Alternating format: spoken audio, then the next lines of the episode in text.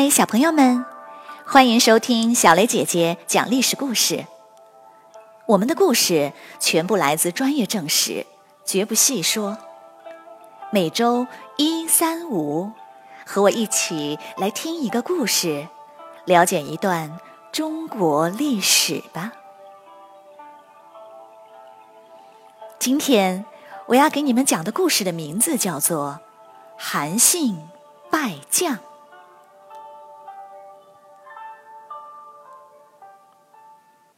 韩信是淮阴人，家里特别穷，他经常厚着脸皮去别人家蹭饭吃，甚至有人把他当成叫花子，给他一碗剩饭，他也照吃不误。他心想：“我只是暂时落魄，以后准能飞黄腾达，出人头地。”他腰里配着一把剑，四处寻找机会。有个屠夫拦住他说：“你敢和我比试比试吗？不敢的话，就从我胯下钻过去。”韩信打量了一会儿，低头就从他胯下钻了过去。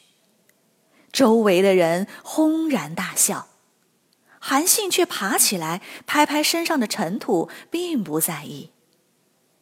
不久，项梁的起义军从他家路过。他就加入了起义军，后来到项羽的手下当了一个小军官。韩信爱学习、勤思考，懂得了许多行军打仗的道理。这些年，他曾多次向项羽献计，可是项羽一次也没有采纳过。项羽当上了西楚霸王，可韩信还是个小军官。没有得到重用，他很失望，终于下定决心，打算换个地方去碰碰运气。于是他去投奔了刘邦。刘邦这时在汉中郡当汉王，他觉得韩信只是个无名小卒，就只给了他一个小官。韩信并没有放弃，他积极找到机会和丞相萧何聊了几次。萧何非常佩服他，认为他是个打仗的奇才。萧何多次向刘邦推荐韩信，刘邦却摇摇头说：“不行，我还从来没见这个家伙打仗呢，怎么能贸然重用他呢？”刘邦所在的汉中郡是个山区，非常穷困，很多将士忍受不了就逃走了。刘邦很头疼。一天。有人报告刘邦说，丞相萧何逃走了。萧何是他最亲密的朋友，怎么一声不说就逃走了呢？刘邦心情很糟糕，魂不守舍。过了几天，萧何竟又回来了。刘邦很高兴，去问他：“你为什么要逃走啊？”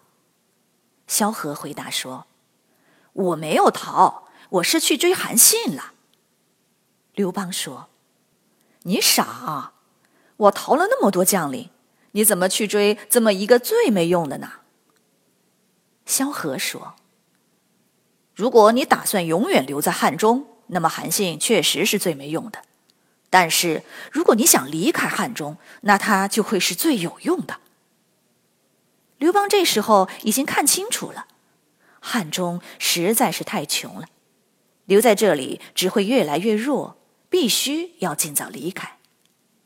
刘邦就说：“好吧，既然你这么看重，那就让他当个将军。”萧何说：“将军还不够，必须拜他为大将军，而且要举行盛大仪式，公开拜将，这样他有了名望，才会特别感激你，为你尽心尽力。”于是，刘邦挑了良辰吉日。举行盛大的拜将仪式，将领们都以为自己要做大将军了，兴奋地挤在台前。等到刘邦一宣布，大家谁也没想到，竟然会是韩信。韩信掩饰不住内心的狂喜，登上台去，当上了大将军。不久，刘邦向韩信请教要怎么办。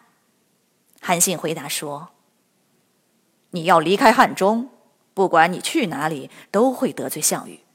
可是现在你跟项羽比，无论在哪一个方面，你都完全不是对手。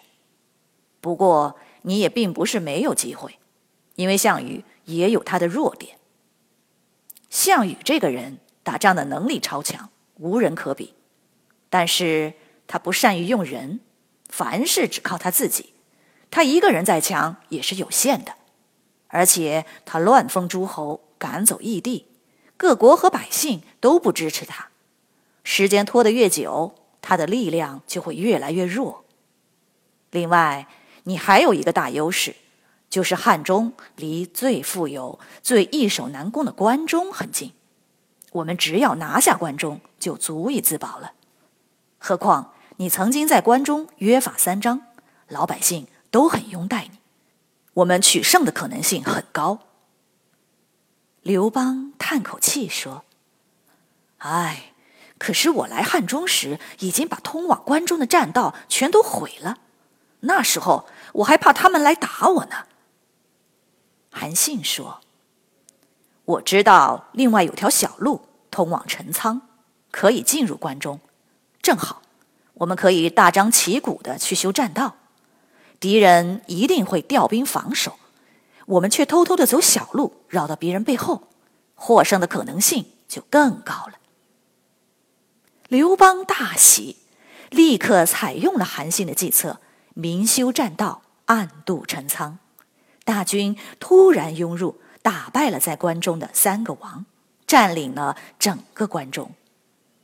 而韩信也终于从一个默默无闻的无名小卒。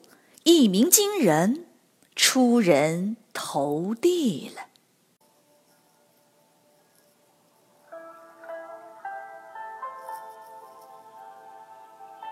小朋友们，今天的故事就讲到这里。小雷姐姐想问一下你们：如果你是刘邦，从来没见过韩信打仗，你会拜他为大将军吗？欢迎你们进入公众号，用语音来回答我们的问题。好，那今天的故事就是这样，我们下个故事再会。